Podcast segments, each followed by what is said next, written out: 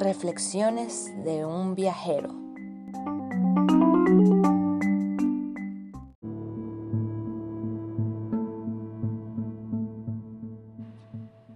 Bueno chicos, aquí les traigo algunas reflexiones que alguna vez debería hacerse todo viajero.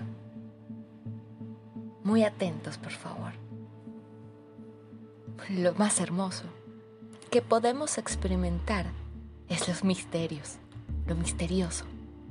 Es la fuente de todo arte y de toda ciencia verdadera. ¿Saben quién dijo esto? Albert Einstein. Su atención, por favor. Nada hay nuevo bajo el sol, pero existen otros soles y bajo estos otros mundos diferentes al que habitamos y conocemos. Nuestra Vía Láctea hierven 100 mil millones de soles. ¡Wow! La mayoría más brillante que este al que decimos al sol nuestro sol. Bajo el brillo de estos lejanos soles giran desconocidos planetas con posibilidades para dar cobijo a otros seres, a otros seres humanos o divinos, ángeles o demonios. ¿Quién sabe? El origen del hombre ha sido a través de los tiempos uno de los más grandes misterios. Somos los únicos habitantes en nuestro universo. Somos los únicos. Debemos considerarnos una excepción. Ay, por favor. Sería demasiado petulante y vanidoso el creer que todo un cortejo infinito de galaxias ha sido creado solo para escoltarnos a nosotros, los reyesuelos de un peñasco iluminado a ratos por un pequeño candelero, y quienes estamos expuestos a morir aún sin haber siquiera sospechado la existencia de todo ello. El caso es que el hombre en esta tierra, y según los descubrimientos arqueológicos, somos otro eslabón más de aquella cadena nacida en aquel antiguo período del Pleistoceno. Claro, la enseñanza bíblica nos hace deducir que somos una creación más reciente. Nada, señores, nada tiene tan seguro el hombre como su muerte.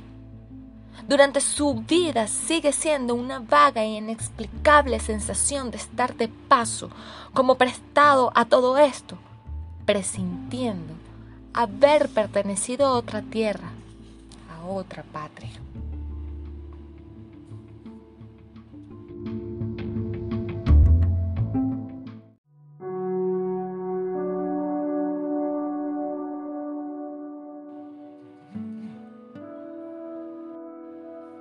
Afanado, afanoso, busca su dicha.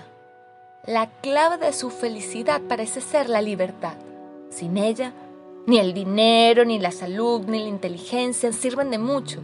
Persigue la libertad como base de su desarrollo. La libertad es para él una idea fija. ¿Tiene acaso el hombre síndrome de prisionero? Arrastra el sentimiento de cautivo desde los lejanos tiempos de su creación. De ser así, ¿quiénes encarcelaron al hombre?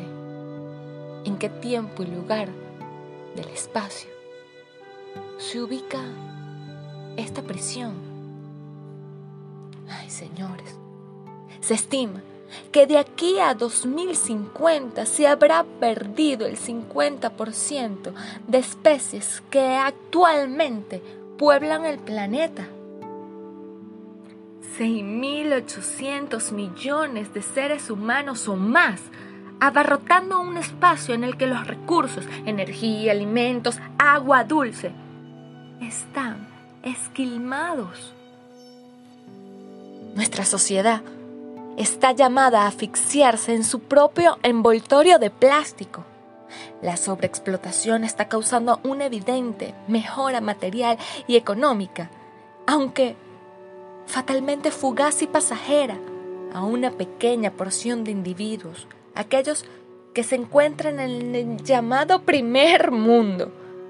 Resulta incómodo decirlo, pero la opulencia de unos pocos por sí solo es la causa del más evidente deterioro del planeta, de nuestro planeta, del que parece que estamos cautivos.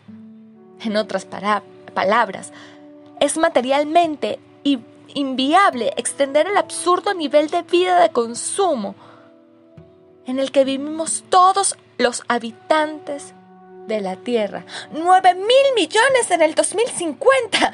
Por Dios, el modelo, mientras pueda seguir adelante, será intrínsecamente injusto y desequilibrado. Y podría decir y decir y decir y seguir diciéndoles millones de cosas de nuestra absurda existencia. Pero tenemos que reflexionar al respecto. Por supuesto que tenemos que reflexionar. Pero bueno, mientras tanto es nuestra elección decidir si pensar si estamos solos o si estamos acompañados por las mil millones de galaxias de existencia fuera de nuestro globo, terráqueo. Y, y ahora, ¿cuál es la moraleja? ¿Cuál es la moraleja?